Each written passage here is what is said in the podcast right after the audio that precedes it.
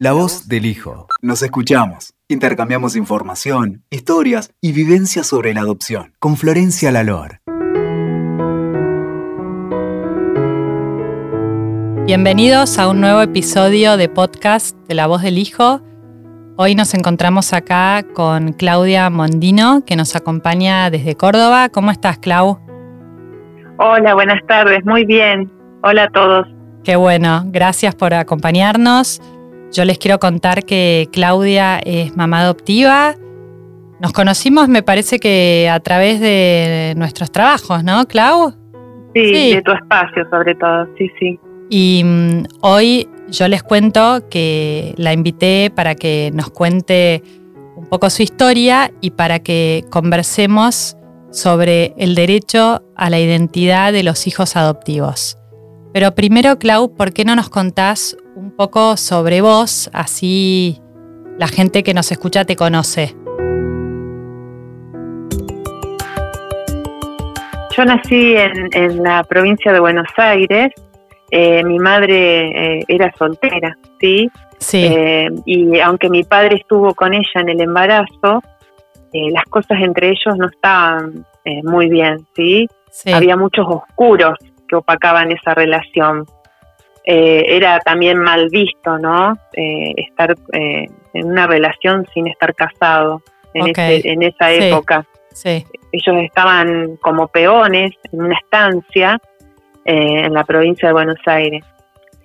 bueno, fue allí donde yo nací bajo la vulnerabilidad de, de, una madre muy joven y muy sola. Mi madre tenía 23 años y en esa condición, ¿no? De, que mi papá no era su esposo, eh, tenía muchos miedos y se encontraba sin nada y sin nadie, o sea, solamente ese trabajo, ¿no? Eh, nací, eh, nací porque la partera la ayudó para que yo pueda nacer. Mira. y nos esperaba un inhóspito panorama en la, en la vida, ¿no? También por eso eran sus miedos y sus temores. Sí. Y eh, ese, ese no poder salir de ese vientre era por también por los miedos que yo tenía, ¿no? Como, como, como ya persona formada, ¿no? Sí, o sea que eh, fue difícil tu llegada, digamos. Fue difícil, sí. La vida de mi madre fue difícil y mi llegada también. Eh, luego, mi padre biológico siguió su vida por otros lados y mi madre eh, volvió a la casa de su materna, a, Esperanza, Santa Fe, y, toda mi familia materna eh, lo borraron de la historia, también mi madre, ¿no? Sí. Eh, con un silencio muy estruendoso. O sea, nunca más se lo mencionó a tu padre. Nunca más se lo mencionó, nunca se habló de, de esa situación. a los cinco años mi madre se casa con quien me reconoce como hija, ¿no? En la actualidad eso lo llamaríamos una adopción por integración, ¿sí? Donde un, una pareja, donde alguien tiene un hijo y se casa con esa pareja o reconoce a ese hijo, más que casarse reconoce al hijo, sí. Eh, se llama eh, adopción por integración. Eh, y bueno, el silencio seguía, ese silencio a medida que yo iba creciendo se convirtió en una búsqueda, una búsqueda por mi identidad, tenía mucha necesidad de conocer ese origen paterno. Bien, nadie me había dicho nada, que ese papá no era el biológico, sí. era, era el marido de mi mamá eh, y también quien me había reconocido, yo pude percibir que no era mi papá biológico. Mira.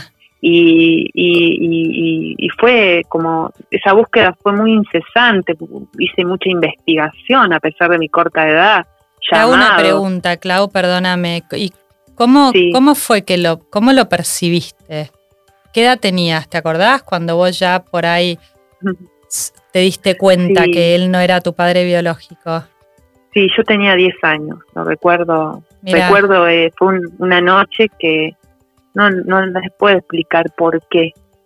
Teóricamente, según los psicólogos, es por el nacimiento de mi hermano menor, que ellos tuvieron otro hijo, otros hijos. Eh, pero no sé qué fue lo que a mí me hizo como entrar en un uso de razón, ¿no? Eh, en la realidad. Este, fue muy doloroso, fue muy doloroso y un dolor silencioso para adentro. Sí, sí, me eh, me lo guardé yo, pero lo convertí en esa búsqueda, ¿no? Sí. Y cada vez que preguntaba algo o a alguien me decían que no sabían, que no se acordaban, que tenía que preguntarle a mi madre. Eh, y, preguntarle a mi madre eh, significaba una vergüenza, ¿no? Era como que, que yo fuera responsable de todo eso que vivíamos. Hasta de existir me sentía responsable muchas veces. Eh, porque había toda una cuestión familiar también, ¿no? Sí. Bueno, después fui creciendo, ¿no? Viviendo distintas etapas. Eso es como que emerge y después se calma y vuelve a emerger esa necesidad. Y a los 21 años, eh, finalmente, bueno, le pregunté a mi madre eh, sobre mi padre biológico y lo pude encontrar, nos pudimos encontrar, lo pude, lo pude conocer y, y realmente fue esa historia fue como la del patito feo. Siempre recuerdo que a los ocho años leí la historia del patito feo y sin saber lo que estaba viviendo, que, o sea, sin saber todavía que ese papá que estaba en casa no era el biológico, eh, a mí me causó mucha tristeza, me hizo llorar ese cuento, me, me llevó muy, me dio mucha nostalgia. Me movilizó eh, mucho.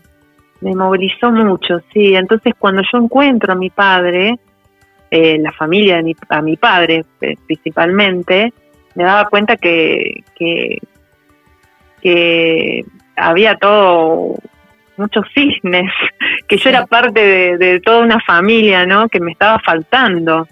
Eh, eso hizo que sintiera un alivio, sintiera libertad, que mi autoestima florezca y que aumente mi esencia, porque todos tenemos una esencia que está llena de virtudes y si está opacada por una angustia, por un miedo, por un no saber, eh, generalmente no, no florece, ¿no? Sí, tal cual, tal cual.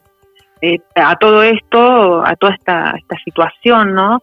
Eh, yo la, la, tomé como una transformación y una superación, como algo resuelto, ¿sí? Eh, y también me ayudó mucho perdonar o, a ver, usemos otra palabra, reconocer que, que esos padres que tengo pudieron hacer lo que lo que pudieron, o sea, les salió como les salió y no y no tomar revancha. tal vez, ¿no? Comprender.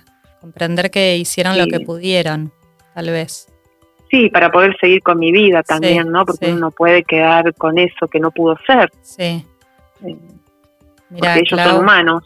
Sí. Qué, historia la tuya, qué historia fuerte y de superación. Gracias por, por compartirla. Ahora me, me lleva a pensar en que hoy sos mamá adoptiva y, y bueno, ya nos vas a contar un poquito más, pero que vos podés empatizar con, también con, las personas que somos adoptadas, ¿no? Y con tu hijo, con esta parte de, querer saber y conocer tal vez. Que no todos sienten, pero bueno, que muchos sí, pero vos lo has vivido en carne propia. ¿Y cómo fue que, contanos, cómo fue que llegaste a ser mamá adoptiva?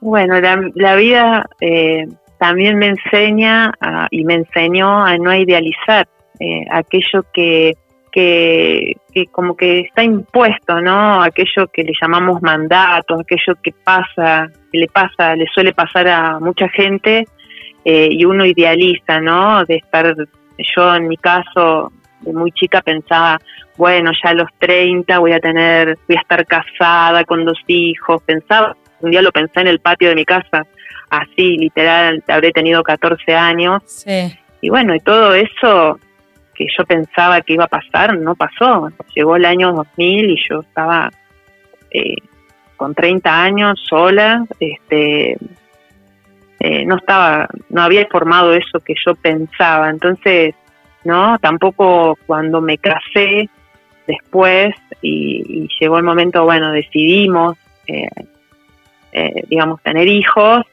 o pensamos en tener hijos, tampoco llegó esa maternidad biológica, ¿no? Sí. Eh, no pudo ser. Eh, lo que también sí llegó también fue un viaje, ¿no? al exterior, donde estábamos totalmente desconectados. Mi esposo ha ido a trabajar y yo estaba bastante desconectada de, de preocupaciones y de esa esa... Del, día a día. Porque del día a día, de esa ansiedad también, ¿no? De, ser madre biológica. Sí. Eh, porque no había una causa, digamos, que, que diría que decía por qué no podía tener hijos no podía llegar ese hijo biológico en realidad. Este, entonces, ante esos efectos, digamos, que, que nos pasa cuando estamos en otros, en un viaje, que estamos muy desconectados, eh, escuché la palabra adopción. Y fue, eh, fue ahí en ese momento que escucho esa palabra y digo, pero a ver, si yo también fui adoptada, tenía seis años, mi, mi papá se casó con mi mamá y me adoptó, ¿por qué nosotros no podemos pensar en esta posibilidad. La charlé con mi esposo y cuando llegamos a Argentina eh, empezamos el camino hacia la adopción, primero con mucha incertidumbre por lo que encontramos un grupo de personas que, que nos decían que nos iban a orientar, que nos iban a acompañar, un grupo de capital, vivíamos en La Plata en ese momento, y bueno, ellos nos acompañaron en el proceso de inscripción, nos inscribimos y, y bueno, así pasó el tiempo, pasaron unos cuantos años, eh, pero todos esos años con mi esposo siempre íbamos a charlas, a encuentros, para saber de qué se trataba, porque cada vez nos, es como que nos sumergíamos más en ese, en ese camino, ¿no? Porque, bueno, hay un montón de cosas para saber sobre la adopción. Y bueno, fue así que fuimos eh, reevaluados en, en, la provincia que estamos ahora y, un día nos llamó un juez y bueno, y así nos habló de quién hoy es nuestro hijo, así llegamos a ser familia por adopción. Mira. Por medio de la adopción. ¿Cuántos años tiene hoy? Eh, nuestro hijo tiene seis, eh, llegó con dos años y medio. Mira, qué bueno, qué bueno. Y bueno, Clau, ¿crees? A mí me gustaría ahora que ya todos tienen, tienen un panorama de, quién sos, de tu historia, de, tu ser madre por adopción. ¿Por qué no conversamos un poco de este tema que para vos es tan importante? Bueno, que lo es, obviamente estoy de acuerdo con vos, que es el derecho a la identidad de los hijos adoptivos. ¿Querés contarnos un poco? Bien. Eh, en un comienzo, cuando adoptar era una obra de caridad, porque era así, ¿no? Eh, familias que no podían tener hijos eh, iban al patronato de la infancia eh, en ese entonces y buscaban, decidían adoptar a un niño, pero lo hacían más por caridad o por, por una razón social que realmente entender el significado, ¿no? de, de lo que era la adopción, de lo que es la adopción y eso estuvo asignado por, por el secreto. Eh, la búsqueda de orígenes por parte de las personas adoptadas era vista como un fracaso o se, o se lo veía como un signo de patología por parte del adoptado. Los progresos en el campo de la sociología y de la psicología dieron cuenta eh, de los efectos negativos derivados de ocultar la verdad en la adopción ya que eso resulta como eh, imposible, inasequible, construir la propia identidad sobre el falso conocimiento de los orígenes. Sí. Es como, es imposible, ¿no? Poder construir. Sí, por, suerte. de una persona. Por suerte sucedió esto de que con el tiempo se dieron cuenta, por suerte. Sí, el derecho a conocer los orígenes eh, está expresamente reconocido en la Convención sobre los Derechos del Niño sobre todo en los artículos 7 y 8. Esta convención se, se, realizó en el año 89, 1989. Y allí se reconoce a los niños como sujetos plenos de derecho, de pleno derecho, perdón. Eh, el, eh, y dice que el conocimiento del origen constituye la primera identidad de la persona. Mira qué importante, ¿no? Por ello por ello el conocimiento de la verdad sobre el origen, y sin secretos, ni ocultamientos o distorsiones, porque esto resulta un elemento fundamental en la construcción de la identidad personal. Está visto así en la Convención de los Derechos del Niño. Dice que toda persona merece conocer la verdad sobre el origen, eh, y principalmente no cuando es dentro de la filiación adoptiva, ya que el niño adoptado eh, no comienza su vida en el momento que que es emplazado en el estado de hijo adoptivo mediante una sentencia judicial. Comienza antes su vida. Su historia de vida comenzó antes, como dice el escrito, ¿no? Incluye el conocimiento de su realidad biológica, pero que excede ampliamente solamente el dato genético. ¿Sí? ¿Se entiende? Sí, sí, para sí. ir más allá, para poder conocer quiénes fueron sus padres, sus abuelos, dónde nació, cuáles fueron las causas que motivaron su adopción, cómo fueron seleccionados sus padres adoptivos. Por eso es tan importante eh, que el que quiera adoptar se inscriba y espera y espere a ser llamado por un juez, donde el juez va a tener datos también de ese niño, por qué llegó a la adopción, y el, y el adoptante va a tener la herramienta para poder transmitirle a ese hijo, o para poder acompañarlo, sobre todo cuando es más grande. Sí, sí, totalmente de acuerdo. Y con respecto al código civil, este código, eh, el nuevo código, eh, realizó en el año 2015 eh, importantes modificaciones y avances en lo que es la afiliación adoptiva, siempre respetando ¿no? los lineamientos de la Convención sobre los Derechos del Niño, porque la institución de la adopción eh, en mayor medida comprende como partes del proceso adoptivo a niños y adolescentes, por eso se basa en, en la Convención. Sí, sí, lo cual es, es antes eh, había que esperar a tener 18 años, ahora ya no. Ahora, No, ya no. ahora se, se supone que igual cuando hay un menor de 18 tiene que ser acompañado por un adulto, pero, pero puede hacer una búsqueda. No era como antes, que había que esperar. Así que sí, yo creo que esto es muy positivo, este cambio que han hecho. es muy positivo, sí, porque bueno, eso es un proceso que hay que hacerlo eh, desde que llega el niño, ¿no? Este, ir hablando de ese tema también para que el niño lo pueda ir procesando. Sí. Cuando es en la primera infancia, por ahí el niño no tiene noción, puede, puede escuchar, puede puede saberlo, pero por ahí no lo puede entender, como me pasaba a mí hasta los 10 años, por ejemplo, Sí, o hay otros niños que antes, ¿no? Pero este, no, no alcanza a entender, por más que nosotros le contemos, pero está bueno que lo vaya sabiendo, ¿no? sí, este, que no sí. sea algo de repente. Hubo muchos cambios a lo largo de la historia, cambios positivos, ¿no?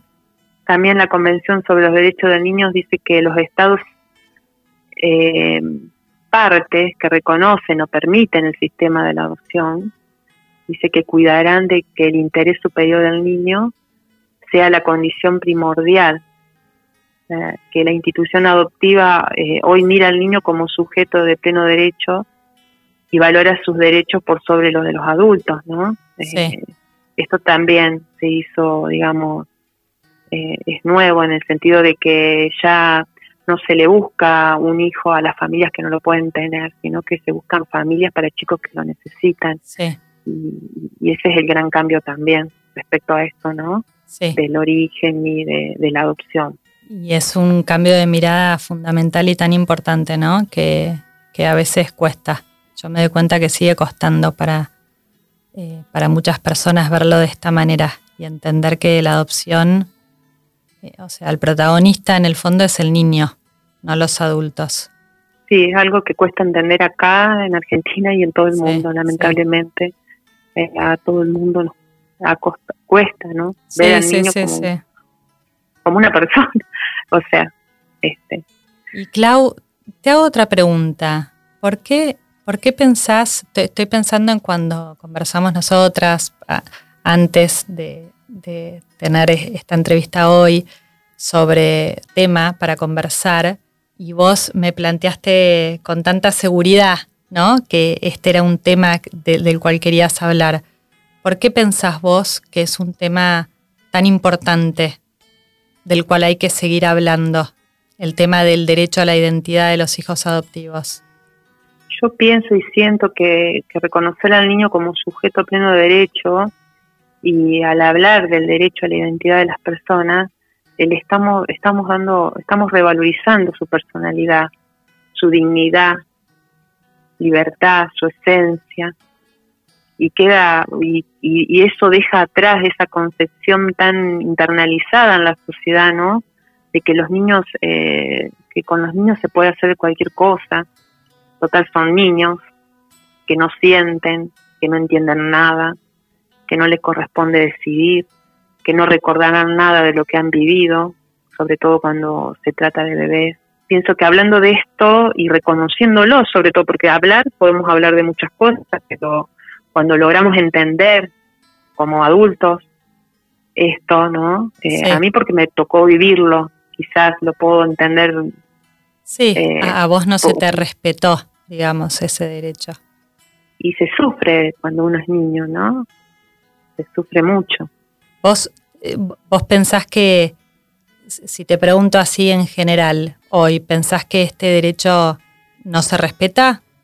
Se está empezando, digamos, hay, una, hay un cambio, pero todavía queda mucho por hacer muchísimo por hacer. Eh, por eso la importancia de, contactarnos, de transmitir información y también como, como adultos, aunque no, no adoptemos, ¿no? O como sociedad, de involucrarnos en lo que respecta a la adopción.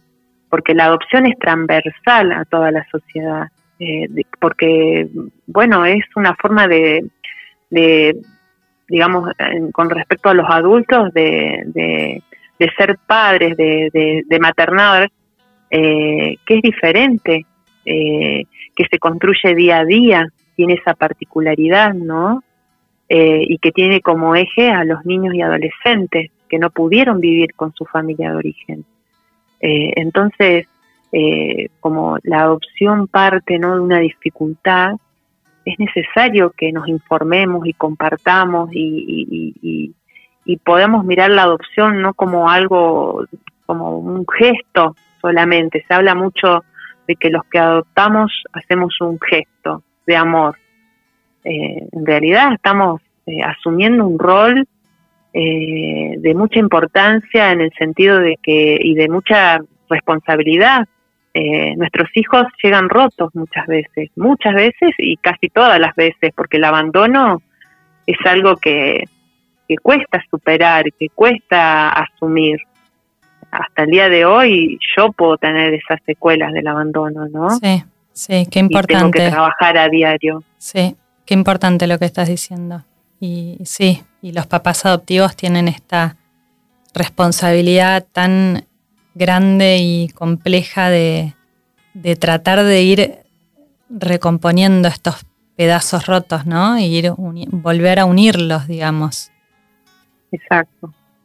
Bueno, y, y, acá estamos nosotras hoy, que estoy segura que aportando nuestro granito de arena con esta conversación del tema. Ojalá. Para que... Una gota en el mar, digo siempre. Sí, pero bueno, es, es una, por lo menos, ¿no? Para que, para que se siga avanzando en esto. Y que, que de vuelta, Clau, te agradezco enormemente tu tiempo y, todo lo que nos, nos estás compartiendo. Ahora me gustaría que cuentes, si querés, sobre tu grupo. Yo les cuento a las personas que nos están escuchando que Clau tiene una página de Facebook que se llama Adoptarnos, que es muy buena, así que los invito a seguirla.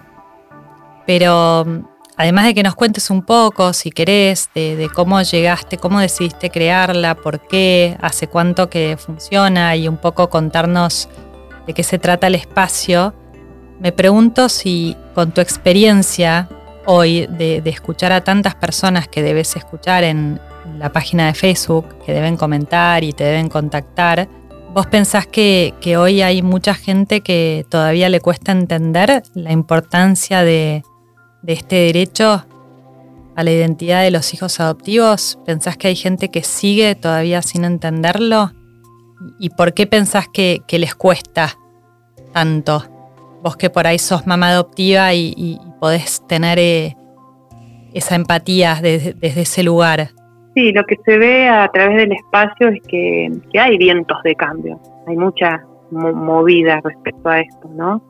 y, también se ve ¿no? a la par eh, mucha gente que tiene que cambiar el pensamiento, transformar, digamos, porque decir tener que cambiar es como que suena muy muy muy difícil, ¿no? Pero transformar ese pensamiento y ese sentir respecto a lo que es ser padres adoptivos. Y como siempre digo, eh, que este es un, es un proceso, que, que deben hacer los adultos. Y eso cómo se logra, cómo yo logro entender que voy a ser parte de un proceso. Y bueno, interesándome eh, mientras espero en, en, informarme, en, en, compartir con otros, ¿sí? Y, y, no quedarme solamente con que tengo que esperar y seguramente esto va a ser eterno y quejarme de lo que no funciona, ¿sí? Porque hay muchas cosas que no funcionan desde el Estado, ¿sí? Pero también hay que entender que el Estado eh, no tiene la obligación de darnos un hijo porque nosotros no pudimos tener un hijo. Y muchas veces eh, se siente o se ve desesperación, ¿sí? Ante esta falta de llamado, esta falta de, esta, esta espera, ¿no? Y también se ve en nombre de esa desesperación que se hacen cosas eh, que desfavorecen la adopción. Pero bueno, también eh, pienso que cuando entendemos que es un proceso y podemos comprender, pero con nuestro alma, con nuestro sentimiento, que los niños son los que atraviesan duros procesos al ser separados de su familia de origen. Porque yo siempre dije, por ejemplo, que yo quería conocer a mi papá, porque mi papá es mi papá, haya sido lo que haya sido. Yo quería conocerlo porque yo sentía un derecho ¿no? Y, pienso que muchos niños que tienen que ser separados de su familia eh, deben pensar eso, ¿no? Ellos son mis papás, ¿por qué me tengo que separar de ellos aunque ellos estén en ese momento atravesando situaciones de vulneración, ¿no? Porque uno no, no, lo, alcanza a ver en ese entorno. Entonces, eh, si nosotros no, no podemos ver eso, no podemos estar esperando porque llegaríamos a pensar que, es solamente nuestro derecho como adultos, pero pensemos que como adultos ya estamos, eh, digamos, andando en la vida y sostenidos de alguna forma, ¿no? Este, eso es muy importante en esto que vos preguntabas, que, que nos cuesta a los adultos. Siempre se dice, uy, ¿cuántos años estás esperando? Pero por ejemplo, a, mí en lo personal, cuando pude comprender que el que espera, el que atraviesa duros momentos, el que, el que, el que todavía está en una situación judicial, ese niño, ¿no? Está separado de su familia, eh, está en un lugar, en una institución o en otro lugar, ¿no? Qué terrible debe ser para ese niño. Entonces, cuando se comprende esto, se empatiza con esto, eh, la espera, la adopción, incluso también pensar eh, más allá de un bebé y muchas veces se critica eso de que los adultos se anotan para bebé. Yo pienso que es parte de un proceso, ¿no? Porque uno cuando quiere tener un hijo quiere tener un bebé, no piensa en tener un niño de 10 años. Sí. Entonces también empatizar con, con, con, esas personas que esperan. Sí, por supuesto y, si ellos cambian esa disponibilidad y se dan cuenta que ya tienen casi 50 años y están inscriptos, pensar en un niño más grande, eh, que un niño más grande, 6, 7, 8 años, 10, es un niño, ¿no? Para una persona de 50. Entonces, eh, esa disponibilidad que ellos cambien, por eso hay una movida también para adoptar niños más grandes, eh, que es la realidad de Argentina y del mundo. Sí, sí. Eh, en México, en España, en, todos, lados, los que esperan son niños más grandes. Sí. Entonces, eh, también es ver esa posibilidad, ¿no? Ah, y, y, eso se transforma, te cambia, eso te hace, te pone en otro lugar. Hay gente que se ha inscrito para niños más grandes, como se dice, o grupos de hermanos, y esperó nada, un día. Entonces y me gusta esta idea de, pensar en la espera como, como un momento para, para crecer, para darse tiempo, para procesar, para, para que cuando finalmente el momento llegue de conocer y recibir tal vez a ese hijo o hija que, que sea de una manera mucho mejor, mucho, mucho más preparado Sí, porque también eh, pensaba yo mientras esperaba, ¿no? Eh, también pensar en ese tiempo que le tenemos que dedicar. Si nos anotamos para un grupo de hermanos, no podemos terciorizar esta paternidad o maternidad y trabajar las horas que trabajamos antes, ¿no? Tenemos que estar presentes porque hay que hay que construir una, una, una, relación, hay un vínculo, hay que hay que y hay que esperarlos a los niños, ¿no? Este, hay que acompañarlos. Podemos pensar en adoptar y, que, nos cuide otra persona a nuestro hijo. Sí, tal cual. Eh, Clau. Entonces tenemos mucho por hacer, perdón. No, sí, sí, sí, me encanta todo lo que nos estás contando. Quiero preguntarte si, si querés eh, ahondar en, lo que es el grupo Adoptarnos, eh, para que la gente sepa ¿no? de qué se trata la página, si quiere ingresar. Bien, sí, sobre todo se basa en, en las historias, ¿no? Eh, nosotros rescatamos muchas historias que se publican y tratamos de, a partir de la realidad, que también eh, entendemos que ninguna realidad es igual a otra, y para eso hacemos reuniones, cada tanto nos juntamos virtualmente y hacemos reuniones con temas eh, así específicos para, ¿no? Justamente para los que esperan o para los que ya tenemos a nuestros hijos, eh, informarnos, porque esto no termina nunca. Una vez que se empieza este camino, no termina. Entonces siempre estamos arduos de, información y, bueno, y tratamos eso, tratamos también de publicar, acá en Argentina se hacen las convocatorias públicas de, de, los niños que están esperando, que necesitan ya una familia y a las cuales se pueden inscribir cualquier persona del país, cualquier familia. Eh, entonces también eso, ¿no? Y, bueno, y estamos en contacto con el mundo porque, bueno, eh, la realidad, como lo dije hoy, de, Argentina es muy parecida a de España, de México, algunos más atrasados, otros en la legislación o en las formas, este, pero bueno, entre todos vamos para construyendo esas, esas posibilidades de, encuentro y de, y de, y de, y de en situaciones difíciles, ¿no? en donde a veces hay situaciones familiares constituidas por medio de la adopción que son muy difíciles, no porque los chicos sean difíciles, sino porque los chicos han atravesado situaciones muy complejas. Sí. Eh, entonces. Clau, y si eh, alguien quiere unirse o estar en alguno de estos grupos, ¿se ¿te contacta por la página de Facebook? Sí, directamente. Perfecto. Eh, googlea adoptarnos y le va a aparecer la, el Facebook o el Instagram. Perfecto. Eh, Cualquier cosa me pueden escribir a mí también y si no lo encuentran yo se los paso, pero lo van a encontrar. Claudia Mondino, adoptarnos. bueno, bueno. Nos van, a, localizar.